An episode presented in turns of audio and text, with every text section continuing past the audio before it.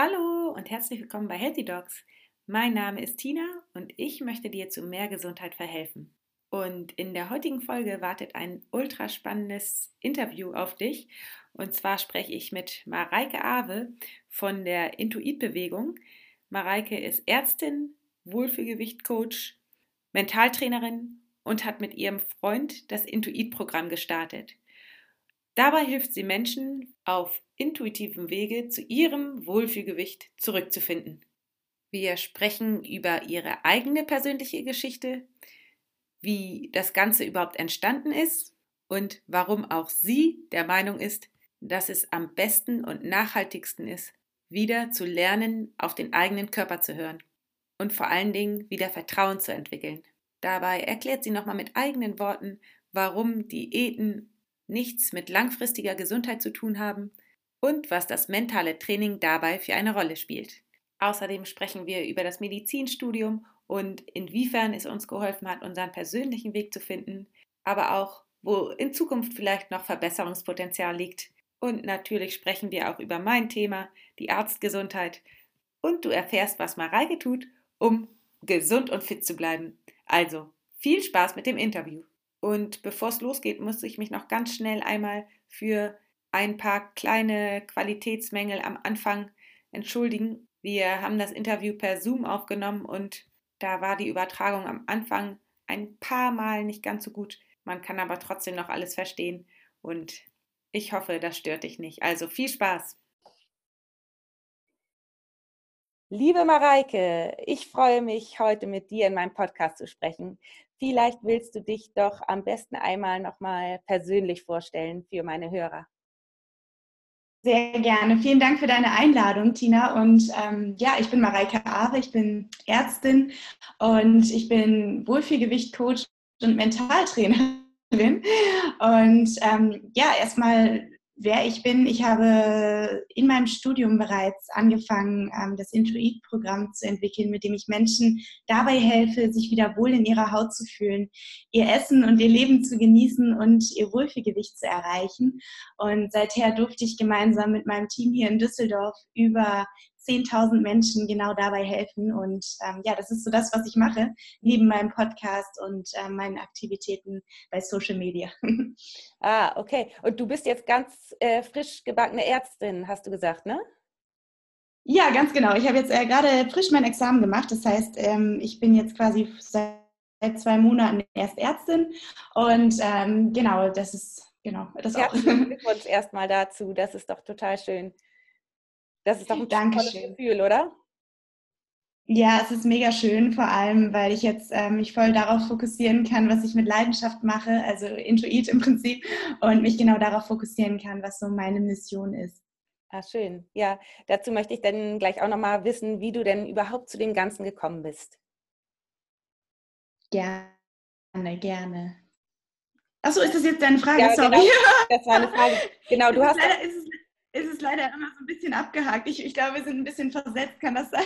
Ja, das kann sein. Ich hoffe, das hört man nachher nicht allzu doll. Okay, aber jetzt, ähm, du hast gefragt quasi, was meine Geschichte, wie ich da überhaupt hingekommen bin, was genau. ich jetzt mache. Genau. Okay, also genau, ja, also ich habe mich früher selber total unwohl in meiner Haut gefühlt. Als ich ungefähr so in der Pubertät war, fing das so langsam an, dass ich ähm, damals Germany's Next Topmodel gesehen habe. Und obwohl ich nicht übergewichtig war, dachte ich irgendwie, dass ich abnehmen muss, weil ich ähm, mich unwohl gefühlt habe. Und was ich dann gemacht habe, ist, dass ich versucht habe, ja, möglichst wenig zu essen, möglichst nur noch gesund zu essen, möglichst wenig Kalorien zu mir zu nehmen. Und das, was dann passiert ist, ist, dass ich eigentlich ähm, dadurch noch viel mehr gegessen habe, weil ich dann irgendwann so einen Heißhunger bekommen habe, einen Essanfall hatte und einfach wahnsinnig viel von ungesundem Essen in mich reingestopft habe. Ich habe dann auch noch nebenbei versucht, mich zum Sport zu quälen und das ist alles ähm, ziemlich nach hinten losgegangen, weil ich eigentlich überhaupt gar keine Energie mehr hatte, mich super unwohl gefühlt habe und ich mich wie eine Versagerin gefühlt habe, weil es einfach nicht funktioniert hat weil ich dachte, die ganzen Mädels, die schlank sind, die ganzen Mädels bei Germany's Next Topmodel, die ähm, sind alle so diszipliniert und ich kann mich einfach nicht disziplinieren. Und ähm, das hat mich ehrlich gesagt ziemlich fertig gemacht eine Zeit lang. Und ich habe dann auch immer weiter zugenommen. Ich habe mich immer unwohler gefühlt und das hat so ziemlich mein ganzes Leben eingenommen. Und ja, glücklicherweise, ähm, ich wollte schon immer Ärztin werden, schon immer Menschen helfen. Ich habe dann angefangen, Medizin zu studieren und das erste Mal so ein bisschen gecheckt, dass unser Körper ziemlich clever ist, dass unser Körper, dass wir den nicht austricksen müssen, sondern dass der für alles ganz spezielle Kreisläufe, Mechanismen, Hormone, Nervenbahnen und ähm, ja, Schaltkreisläufe hat. Das heißt, dass der nicht nur unseren Herzschlag kontrolliert, nicht nur unsere Atmung, nicht nur unseren Stoffwechsel, sondern eben auch unser Essverhalten eigentlich komplett automatisch von unserem Körper reguliert werden kann. Und ich habe das damals das erste Mal, also erstmal habe ich diese, diese Ach Hochachtung, ich weiß nicht, ob es bei dir auch so war, Tina, dass du da saßt vor dem Physiologiebuch und erstmal dir, dir der Mund offen stand, wie genial unser Körper eigentlich ja. ist, also was der alles da für Mechanismen hat. Absolut. Und ähm, ich habe dann das so, so ein bisschen recherchiert, auch mit dem Essverhalten, dass es also tatsächlich ein natürliches Essverhalten gibt. Das nennt man intuitives Essen und das bedeutet nichts anderes, als dass du beim Essen wieder auf deinen Körper hörst. Also im Prinzip genau das, was kleine Kinder machen. Die essen einfach, wenn sie hungrig sind. Die essen das, was ihnen wirklich gut tut und schmeckt. Die genießen das so richtig ohne schlechtes Gewissen und die hören auch einfach auf, wenn sie satt sind. Und ich weiß nicht, ich glaube, jeder von uns hat schon mal ein kleines Kind gesehen, das eigentlich gerade keinen Hunger mehr hat und das irgendwie gezwungen wird, noch weiter zu essen, das hat wirklich keine Lust darauf und spuckt es auch wieder aus, ganz gerne. Und ähm, genau das ist eigentlich das intuitive Essverhalten, also das Essverhalten, das uns angeboren wurde. Und ähm, ja, das verlernen wir halt im Laufe des Erwachsenwerdens, dadurch, dass wir zum Beispiel mit Essen belohnt werden, dass wir essen, damit das Wetter nicht schlecht wird oder dass wir uns selber mit Essen belohnen, dass wir essen, wenn uns langweilig ist, wenn wir einsam sind oder eben, dass wir Diäten machen, was uns vollkommen rausholt aus diesem Essverhalten, weil wir komplett diese Kreisläufe zerstören und die dann umso stärker wiederkommen. Ich weiß nicht, diese ganzen Hormone kommen auf einmal sehr viel Grelin-Ausschüttung zum Beispiel und wir kriegen riesen Heißhunger. Und ähm, das sind alles Dinge, die, ähm, die uns davon abbringen, auf unseren Körper zu hören. Und eigentlich, als ich das so ein bisschen verstanden habe, war für mich klar, ich will das wieder lernen. Ich will wieder lernen, so zu essen, wie ich als Kind gegessen habe. Ich will wieder lernen, intuitiv zu essen. Und dann habe ich mich eigentlich auf die Reise gemacht, das intuitive Essen wieder zu erlernen und habe dabei ziemlich schnell gemerkt, dass, dass es gar nicht so einfach war, wie ich dachte. Also das Diäten aufhören, das ging gut. Aber diese Gewohnheiten loszulassen, dass ich immer zu viel Schokolade gegessen habe oder dass ich aus emotionalen Gründen gegessen habe, das ließ sich nicht so einfach von jetzt auf gleich ablegen, sondern das ist was, was wir wirklich in unserem Unterbewusstsein verankert haben. Und unser Unterbewusstsein kann man sich so vorstellen, ich meine, 90 Prozent unserer Entscheidungen werden unbewusst getroffen. Das heißt, in deinem Gehirn, das brauche ich dir nicht erklären, Tina, aber für deine Hörer, in deinem Gehirn sind Nervenbahnen, die sind wie Trampelpfade und je häufiger wir diese Nervenbahn benutzt haben, umso fester sind die Trampelpfade und umso fester sind auch die Gewohnheiten.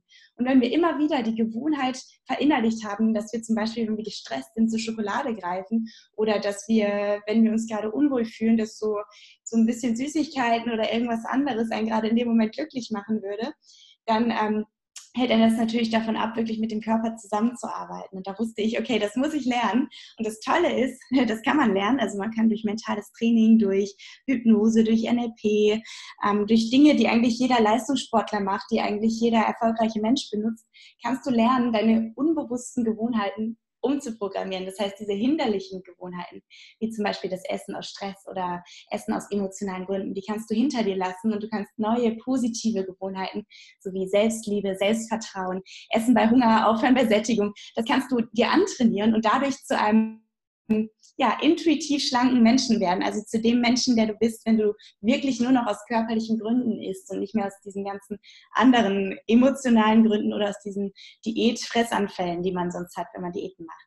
Und das war für mich, also das war die, eine unglaubliche Veränderung, weil ich habe nicht nur 10 Kilo abgenommen, sondern was viel wichtiger war, ist, dass ich so eine neue Lebensqualität bekommen habe. Ich konnte endlich wieder mein Leben oder ich kann seither mein Leben wieder in vollen Zügen genießen. Ich habe wieder diese Lebensqualität zurück, wenn man sich nicht den ganzen Tag Gedanken macht, darf ich das essen, darf ich das nicht essen, sondern wenn man einfach das Essen genießen kann und dann, wenn man satt ist, das Essen nicht mehr ans Essen denkt, sondern dann das Leben genießen kann. Und das war für mich so die größte Veränderung überhaupt. Und ich wusste, als ich das erfahren hatte, das will ich anderen Menschen beibringen. Das müssen die Menschen erfahren. Sie müssen lernen, dass über 90 Prozent aller Diäten scheitern, dass es einen Weg gibt, ohne Diät sich wieder wohlzufühlen und wieder zurückzufinden zu diesem freien, glücklichen Essverhalten. Und genau das ähm, haben wir dann auch gestartet vor drei Jahren und haben seither ja eine ganze Menge von Teilnehmern, also über 10.000 Menschen damit ähm, angesteckt und betreut. Und ähm, das ist für mich das Schönste überhaupt zu sehen, dass ich diese ganzen Frauen und auch Männer aus diesem Diätwahn befreien kann und ihnen eine neue Lebensqualität schenken kann. Toll, also es hört sich super an und ähm, ich merke richtig deine Begeisterung und ähm, dass du dafür brennst. Das merkt man dir richtig an, das ist schön und das freut mich. Und ähm, was mich daran so freut, ist, dass das Ganze so gut zu meinem äh, Gesundheitskonzept passt, denn ähm, ich ähm, spreche ja auch immer ähm, davon, auf den eigenen Körper zu hören und nicht nach Regeln zu leben, sondern einfach wieder auf das beste Gerät, was wir eigentlich haben, nämlich den eigenen Körper und die eigenen Signale zu vertrauen. Und ähm, von ja. daher ähm, ist das äh, äh, intuitive Essen auf jeden Fall der richtige Weg. Und ähm, du sprachst ganz gut ähm, von irgendwelchen Regeln, die du früher befolgt hast, irgendwelche Diäten und dich ähm, dann als Versagerin oder unzufrieden gefühlt hast, ähm, eben weil das, was von außen war, ne, was, was du natürlich nicht einhalten kannst und was, was eigentlich auch völlig entgegen der Natur ist, sich ähm, sozusagen irgendwie an irgendwelche strikten ähm, Regeln zu halten. Und ähm, das hast du ähm, gemerkt an, äh, was, was war wahrscheinlich, war das noch in deinem Studium, als du das gemerkt hast, oder war das in der Schulzeit? Hm. das, das dass das mit den Regeln mich fertig macht und dass das schlecht ja. für mich ist, war in der Schulzeit. Also ja. da ging es mir wirklich schlecht. Ich es ging schon Richtung Depression, weil ich ähm, keine Energie mehr hatte. Ich kam nach der Schule nach Hause und ich war so fertig. Ich habe mich erstmal schlafen gelegt. Ich war auch so schlecht gelaunt. Das ließ sich nicht mehr alleine durch die Pubertät erklären. Also es war wirklich, hing es damit zusammen, dass alles sich um dieses eine Thema gekreist hat, dass ich ständig diese Diätsorgen hatte, ständig dieses Gefühl, ich bin zu fett, ich bin nicht genug, ich bin ähm, ja nicht liebenswert und undiszipliniert. Und das war alles für mich so, so negativ, dass wenn ich daran zurückdenke, das, das tut mir heute noch wahnsinnig leid, was ich mir damals angetan habe. Ja, ja. Und ähm, im Studio. Und ich weiß, dass es ganz, ganz vielen Frauen auch so geht. Das ist eben das. Ja, ja das glaube ich. Das sieht man immer wieder und hört man immer wieder. ja. ja. Das glaube ich auch auf jeden Fall. Habt ihr das denn im Studium gelernt mit dem intuitiven Essen oder hast du dir das irgendwie angelesen? Leider haben wir das nicht im Studium gelernt. Wir haben eh so dieses Ganze mit dem Essen nur super, also fast gar nichts zugelernt. Also ich habe tatsächlich haben wir zu, habt ihr doch zu viel gelernt? Wir haben nur diese physiologischen Kreisläufe einmal angekratzt, aber ja. nicht so wirklich was. Bitte? Nee. Genau, deswegen, das war meine Frage, ob das vielleicht jetzt dazugekommen ist im Studium. Also wir haben das damals nicht gelernt. Leider nicht. Mhm. Leider nicht. Ich hätte es mir gewünscht, weil ja das Übergewicht mit die Hauptursache von fast allen inneren Erkrankungen ist. Ähm, aber irgendwie lernt man nicht so richtig, wie man das im Ansatz bekämpft im Studium, leider.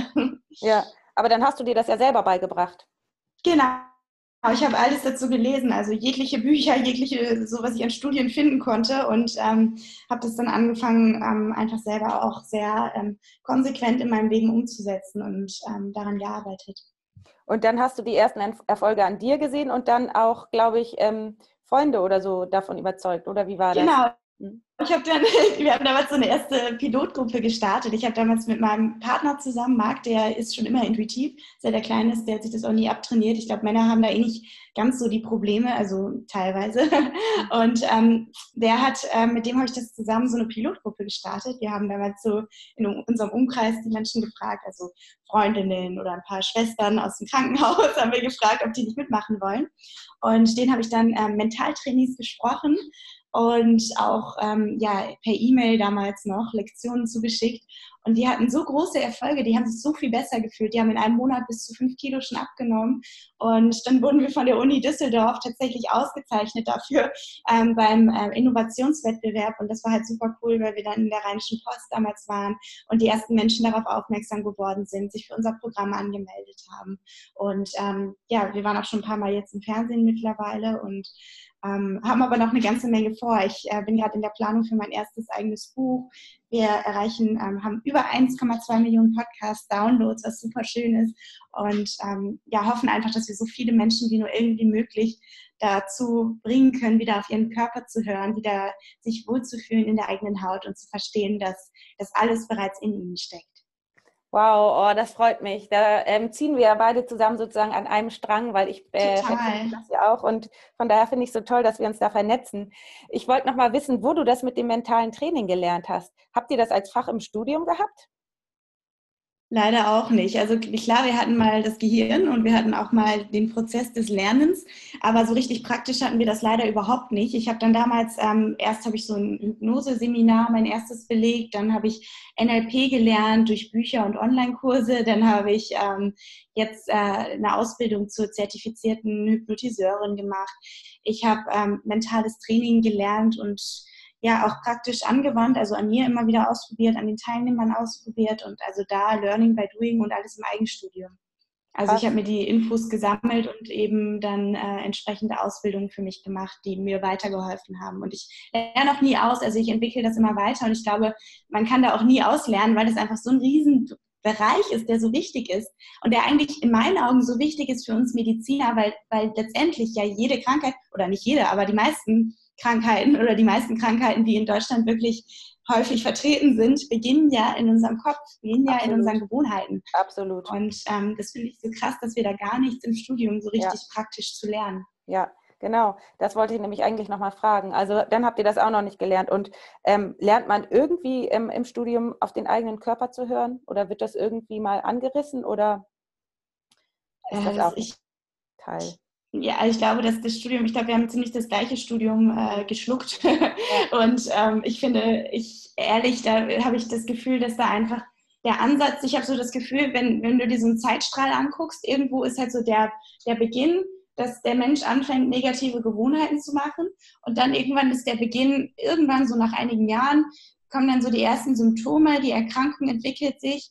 Und dann, wenn die Erkrankung wirklich da ist, dann greift der Arzt quasi ein und gibt dem, mhm. dem Menschen noch Tabletten. Und das mhm. ist eigentlich in meinen Augen eigentlich viel, viel zu spät, ja, weil man müsste schon viel früher anfangen, dann, wenn diese negativen Gewohnheiten anfangen ja. und ähm, ja, spätestens, wenn diese ersten Symptome da sind. Ne? Mhm. Deswegen ähm, bringe ich ja meinen Hörern bei, wie sie es wieder lernen, auf den Körper zu hören, also die Signale wahrzunehmen und nicht mit ähm, Tabletten sozusagen zu bekämpfen, also gegen den Körper, Körper anzukämpfen, sondern mit dem Körper zu kommunizieren, wieder zu lernen, ähm, äh, okay, ich beobachte erstmal nur und bewerte nicht, sondern ich gucke einfach erstmal, was will mir der Körper durch ein Signal sagen ähm, und ähm, dann darauf zu reagieren. Also sozusagen das Ganze als ähm, Ursache-Wirkungsprinzip äh, anzusehen und nicht in eine Opferhaltung zu verfallen, sondern Eigenverantwortung wieder zu übernehmen, zu lernen, einfach wieder auf den Körper zu hören und mit ihm zusammenzuarbeiten, statt gegen ihn. Und das machst du ja auch in, äh, mit deinem intuitiven Essen. Und deswegen äh, freue ich mich so, dass du da das so begeistert bist. Das für schön. dich. Ja. ja das passt auch und so wertvoll, was du machst, weil das, ich glaube, das dürfen wir Ärzte. Ich habe seither, du bist die zweite Ärztin, die ich so gerade so in unserer Altersklasse kennengelernt habe, die das wirklich so umsetzt und nach, nach draußen trägt. Ich meine, es gibt noch weitere, das weiß ich, aber ich finde es so wahnsinnig wertvoll und wahnsinnig wichtig, dass wir da die Eigenverantwortung den Menschen zurückgeben und nicht immer sagen, hey, komm zu uns, wir geben dir irgendeine Pille und dann ist alles wieder gut, ja. weil letztendlich ist es ja der Mensch selber, der, der das anrichtet oder der sich das antut. Ja, vor allen Dingen ist das der ein Shortcut nur. Ne? Das ist nur ein ganz kurzes Besserung und letztendlich bleiben die ähm, Ursache, die Ursache wird ja nicht behoben. Das bleibt weiter im Tiefen und bricht dann in zwei Wochen wieder mit neuen Symptomen aus. Und letztendlich ähm, ist das Beste zur langfristigen Hilfe ähm, Selbsthilfe, also jemandem beizubringen, wie er, wie er selber ähm, auf den Körper hört, statt ihn abhängig zu machen mit einer Pille immer kurzfristig wieder. Also das ist natürlich weiß ich, dass die Ärzte das nicht möchten. Das wollen die auch nicht. Die haben es vielleicht nicht anders gelernt. Mhm. Aber ich habe mir irgendwie so, ja. ich möchte irgendwie den Patienten was mitgeben, was sie langfristig für sich selber, also wie sie einfach sozusagen wieder auf sich selbst hören können. Und das ist eben, in, ähm, indem sie auf den Körper das hören. Ist so wertvoll. Ja, und ich finde das so also schön, dass wir da den gleichen Ansatz haben. Ja, das finde ich auch super schön. Ich finde das total toll, dass du das machst. Und du sagst, die Ärzte, ich glaube, ich glaub, dass viele Ärzte sich gar nicht so dessen bewusst sind, weil wir, also ich hatte häufig das Gefühl, dass das Studium auch so ein bisschen wie so ein Brainwash war. Du musstest in möglichst kurzer Zeit diese ganzen Infos auswendig lernen. Und wenn du das nicht geschafft hast, dann bist du durch die Prüfung gefallen. Und du hattest eigentlich gar keine Zeit, das mal so von außen zu reflektieren, hatte ich zumindest das Gefühl. Ich meine, Marc und ich sind dann irgendwann so, ich sag jetzt mal, ausgebrochen und haben uns unsere eigene Meinung zu den Themen gebildet. Aber letztendlich du lernst ja, du, du lernst ja mit so einer riesen Lupe diese Mechanismen von irgendwelchen Wirkstoffen und, und schaust dir gar nicht so richtig das Große und Ganze an und schaust dir gar nicht mehr so richtig den Menschen an. Und das finde ich total krass irgendwie. Ja, das sehe ich ganz genauso. Vor lauter ähm, Dingen, die man machen muss, verliert man ähm, überhaupt äh, den Überblick und verliert auch zu hinterfragen oder zu gucken, ähm, ist das überhaupt das Richtige für mich? Man wird irgendwie so, ähm, es wird einfach alles so ein, mh, man wird so zum Funktionierer irgendwie, habe ich so ein bisschen. Du bist so Teil von dem System, ne? Ja, ja, ja. Und schlimm ja. finde ich dann auch tatsächlich, ich habe dann auch ähm, PJ gerade, da siehst du dann, dass die Ärzte vor lauter Stress in ihrer Pause dann anfangen zu rauchen. Und dann denke ich so, irgendwas läuft hier total schief, ja. oder? Ja, absolut. Dazu wollte ich dich nämlich auch nochmal fragen, weil ich gerade ähm, äh, in meiner Fachausbildung habe ich das eben auch gemerkt. Da habe ich auch so ungesund gelebt, weil ich eben versucht habe, allen Anforderungen zu entsprechen und wollte ähm, irgendwie es allen recht machen, den Patienten, den Kollegen und ähm, vor lauter Arbeits äh, ist einfach so eine hohe Anforderung an einen. Ne? Schafft man es dann nicht, Pause zu machen und auf den Körper zu hören?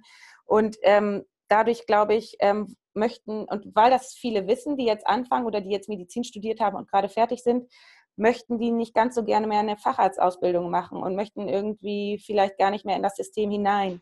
Mhm. Wie ist da deine ähm, dein Sicht der Dinge? Also hast du noch äh, Freunde, die auch noch ganz klassisch eine Facharztausbildung machen wollen? Wie ist da mhm. so die allgemeine Stimmung bei euch im Semester?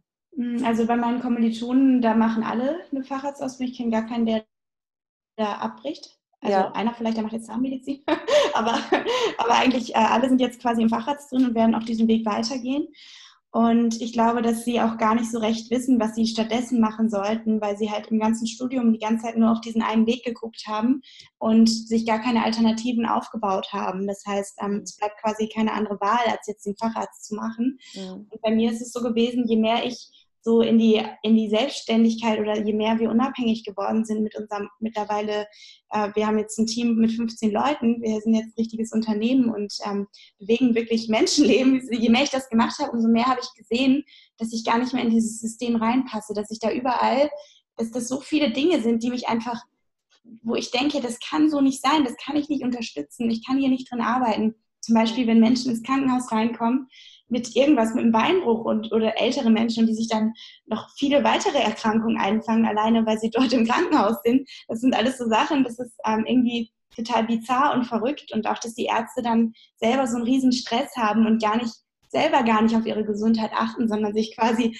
krank arbeiten. Das ist auch so, uh, wo ich, wo es bei mir echt wo ich denke, hey Leute, irgendwas läuft hier falsch. Die Ärzte sollten doch eigentlich ein Vorbild sein und den Patienten zeigen, wie man gesund sein kann, wie man, wie man es schaffen kann, auch Gesundheit beizubehalten. Aber ich habe halt das Gefühl, dass der ganze Fokus eben auf der Erkrankung liegt und das, das Krankenhaus ist so die Auffangstation.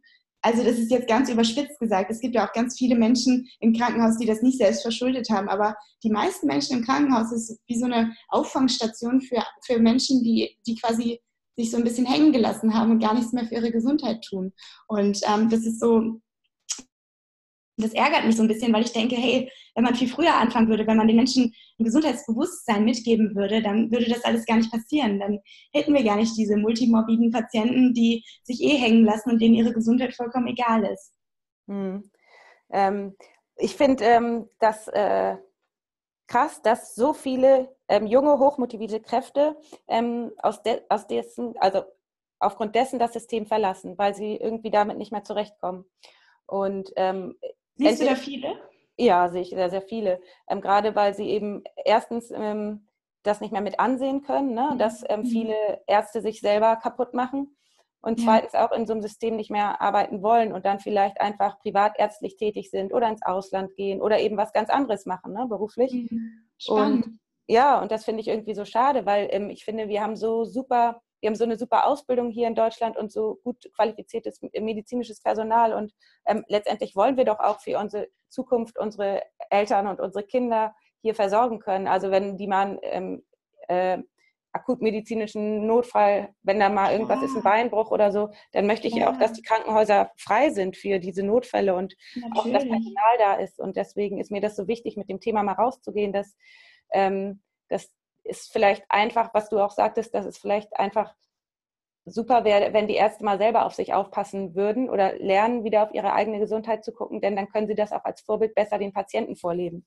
Mhm, ja, klar, aber ich habe immer so ein bisschen auch das Gefühl, dass im Krankenhaussystem sich ein paar Dinge einfach verändern dürfen, damit das funktionieren kann. Also zum Beispiel, dass es, ähm, ich habe das Gefühl, zum Beispiel der Chefarzt wird der, der, der am emsigsten dabei ist und der am meisten Ellenbogenmentalität hat oder was weiß ich, je nachdem in welcher Fachrichtung. Aber ich, ähm, ich würde mir wünschen, dass da das Gesundheitssystem nochmal so ein bisschen angepasst wird, damit das überhaupt möglich ist. Ja, dass die ähm, Vorgesetzten auch als Vorbilder ähm, vorangehen. Ne? Und auch mal eben das, ich würde mir irgendwie so wünschen, dass es ähm, wirklich Pausen gibt, in denen die ähm, Mitarbeiter auch wirklich nur sich auf ihr Essen konzentrieren können, nicht noch das Telefon dabei haben, dass mhm. irgendwie äh, eine Seelsorge da ist für ähm, für irgendwelche Fälle, wenn mal, ich meine, es passieren ja auch schlimme Sachen, das kann man nicht ja. einfach alles einfach so äh, verarbeiten oder ja genau. Mhm. Und dann würde ich mir irgendwie wünschen, ja, da spezifische Angebote für Prävention, um dass dies, dass alle Mitarbeiter, also ich meine, es betrifft ja nicht nur uns Ärzte, auch das gesamte, gesamte Gesundheitspersonal, dass die einfach wieder lernen, auf ihren Körper zu hören, ähm, das wahrzunehmen und dann Resilienz, dass die lernen, ähm, wie sie eben mit den Belastungen umgehen können. Und all das kommt noch viel zu kurz, meines Erachtens. Ja, ja. ja. Ähm, ähm, ich wollte dich nochmal fragen, willst du denn jetzt eigentlich, also du machst keine Facharztausbildung mehr, ne? Du bist jetzt äh, mit deinem Unternehmen beschäftigt. also im Moment sind wir wirklich, haben wir viel zu tun und es ist so, dass ich ähm, meine Doktorarbeit habe ich jetzt eingereicht. Das war mir schon noch wichtig. Irgendwie ist auch gut für unseren Auftritt, für unsere Glaubwürdigkeit. Und ähm, wie war da das Thema? Wie, hast du auch irgendwie in dem Bereich? Postoperatives Delir. Das habe ich schon ah. vor Intuit, habe ich die schon geschrieben quasi. Ja. Also er hatte gar nicht so viel zu tun, aber es ist auch ein sehr spannendes Thema. Ähm, und aber was ich noch gemacht habe oder wo ich noch auch dran bin, ist eine Ausbildung zur Ernährungsmedizinerin. Und ich habe halt vor, oder ich, ich würde sehr gerne in Zukunft ähm, auch dort mich engagieren. Also wirklich, ich sehe halt in der Ernährungsmedizin, da wird immer noch Kalorien gezählt und ähm, Nährstoffe berechnet und man sagt, nach einer halben Birne hast du zu viel Birne gegessen. So Sachen, wo ich denke, hä, irgendwas, wie soll man das umsetzen? Und ähm, da, ich glaube, auch da hat es noch eine ganze Menge äh, Bedarf, wo man was optimieren kann und wo man ähm, eben mit einem neuen Ansatz auch den Ärzten viel mehr an die Hand geben kann. Ja, toll. Das hört sich gut an. Vielleicht mhm. kannst du, wo du jetzt gerade nochmal davon sprichst, mit deinen eigenen Worten nochmal sagen, ähm, wieso es besser ist, auf den Körper zu hören, als eine Diät zu machen. Ja, also letztendlich ist alles in deinem Körper veranlagt, damit dein Körper optimal funktioniert.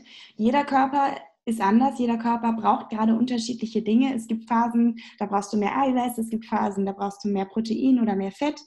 Und letztendlich ähm, alleine dein Hunger- und Sättigungssystem, zum Beispiel wenn du zu wenig Kalorien zu dir nimmst, dann ist es so, dass ähm, dein Körper quasi erstens ähm, weniger also erstens mehr Grelin ausschüttet, weniger Leptin ausschüttet und das sorgt beides dafür, dass du mehr Hunger kriegst. Das heißt, du manipulierst dich selber, kriegst Heißhunger bekommst dann wahrscheinlich, wenn du es immer weiter machst, immer weiter runterhungerst und weiter Diäten machst, kriegst du dann irgendwann erstens, erstens fährt dein Stoffwechsel runter.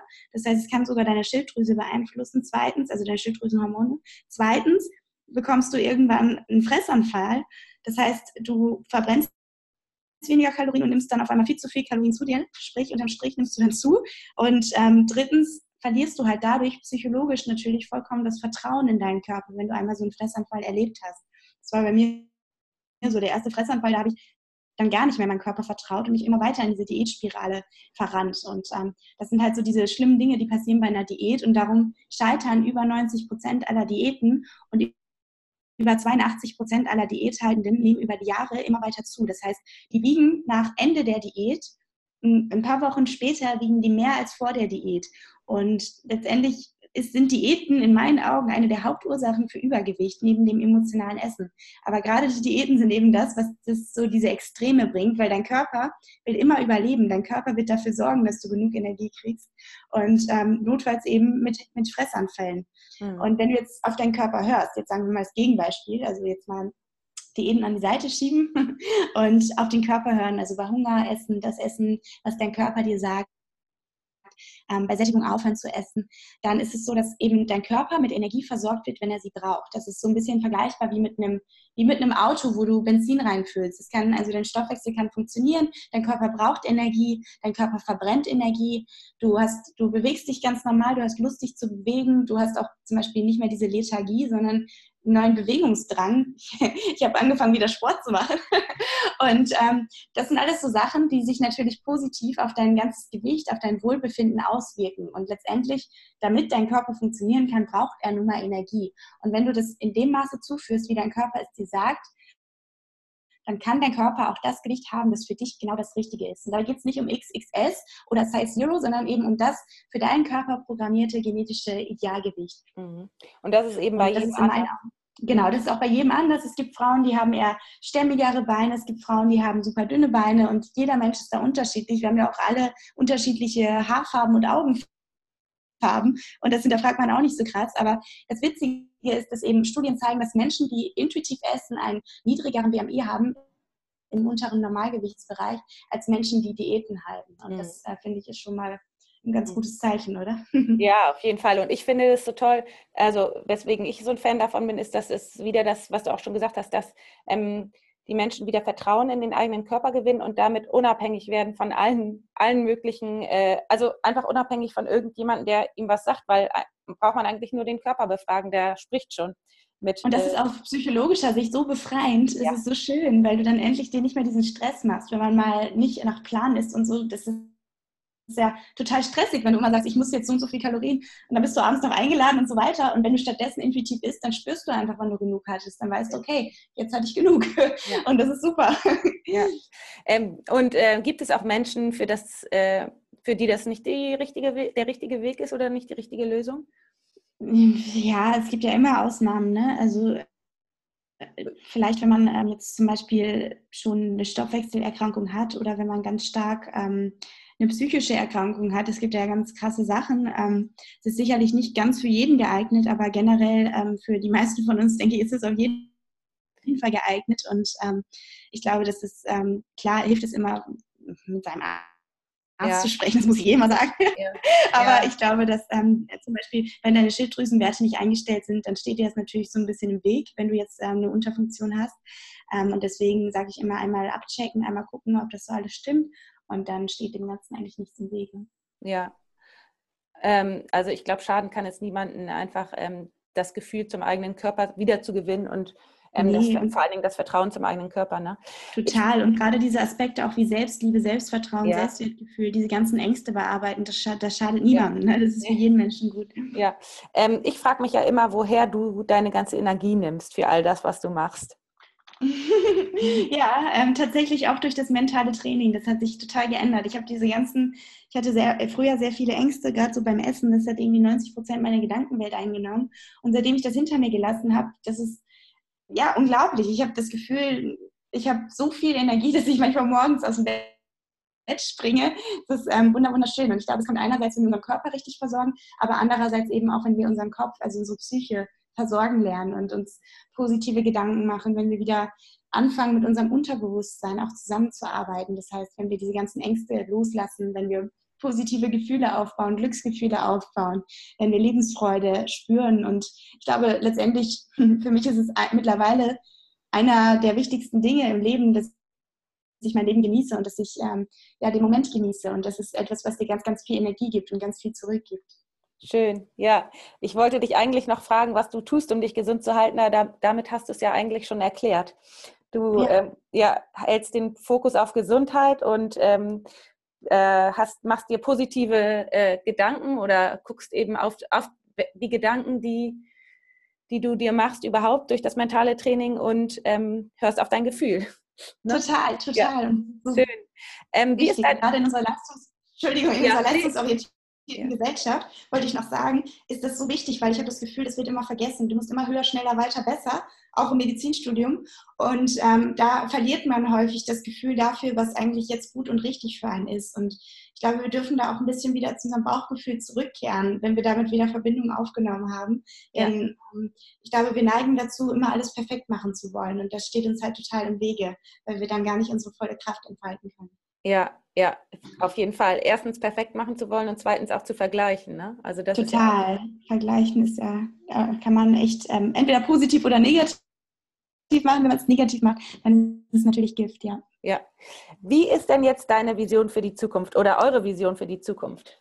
Unsere Vision ist, dass wir die Nummer eins in Deutschland sind, was das Thema gesundes Abnehmen angeht. Das ist unsere, unser erstes großes Ziel und langfristig natürlich sehen wir das gleiche große Bild, das auch du siehst, nämlich, dass wir schaffen, in unserer Gesundheit, äh, in unserem System, in, unserem, in unserer Gesellschaft wieder den Fokus auf die Gesundheit und auf das Wohlbefinden zu richten und den Menschen wieder dabei zu helfen, ja, dass sie ähm, wieder anerkennen, was für ein Geschenk unser Körper ist und wie viel Kraft in uns liegt, wenn wir das wieder entfalten. Schön, das hört sich gut an. Ich bin auf jeden Fall schon großer Fan. Jetzt habe ich noch zwei ähm, Abschlussfragen. Erstens, ähm, was ist dein Lieblingsessen? Spannende Frage. Das ist ähm, schwer zu sagen tatsächlich, weil das immer intuitiv anders ist. Aber ich liebe Obst, kann ich sagen. Ah, okay. Okay. Und welche Sorte? Ähm, das ist immer anders. Also manchmal, okay. es gibt immer so Phasen. Manchmal habe ich eine Apfelphase, manchmal eine Bananenphase, manchmal eine Beerenphase, je nachdem. Also es ist immer, immer anders, aber okay. ich liebe Obst. Spannend, spannend. Okay, schön. Und wo können wir dich oder euch denn jetzt erreichen? Wo finden wir dich?